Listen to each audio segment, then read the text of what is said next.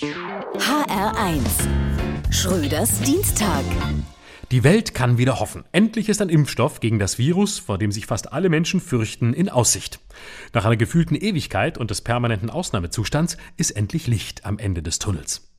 Noch sind wir in der Phase der Neuorientierung, wenn auch in der Endphase des Virus. Noch hören wir von den Beteiligten nur Ankündigungen und Versprechungen. Das Virus versucht mit allen Tricks die Oberhand zu behalten.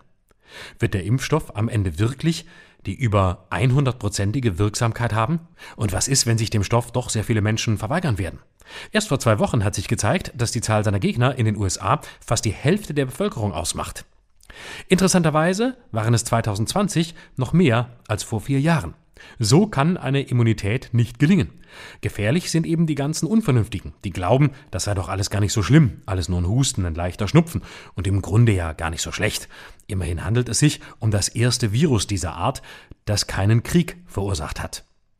Auch wenn viele in den USA den Impfstoff fast ohne weitere Prüfung am liebsten sofort zulassen wollen und sich alle Beteiligten in Stellung bringen, wird das Virus nicht freiwillig weichen und noch mindestens bis Mitte Januar weiter wüten. Es wird versuchen, alles zu infizieren, was geht.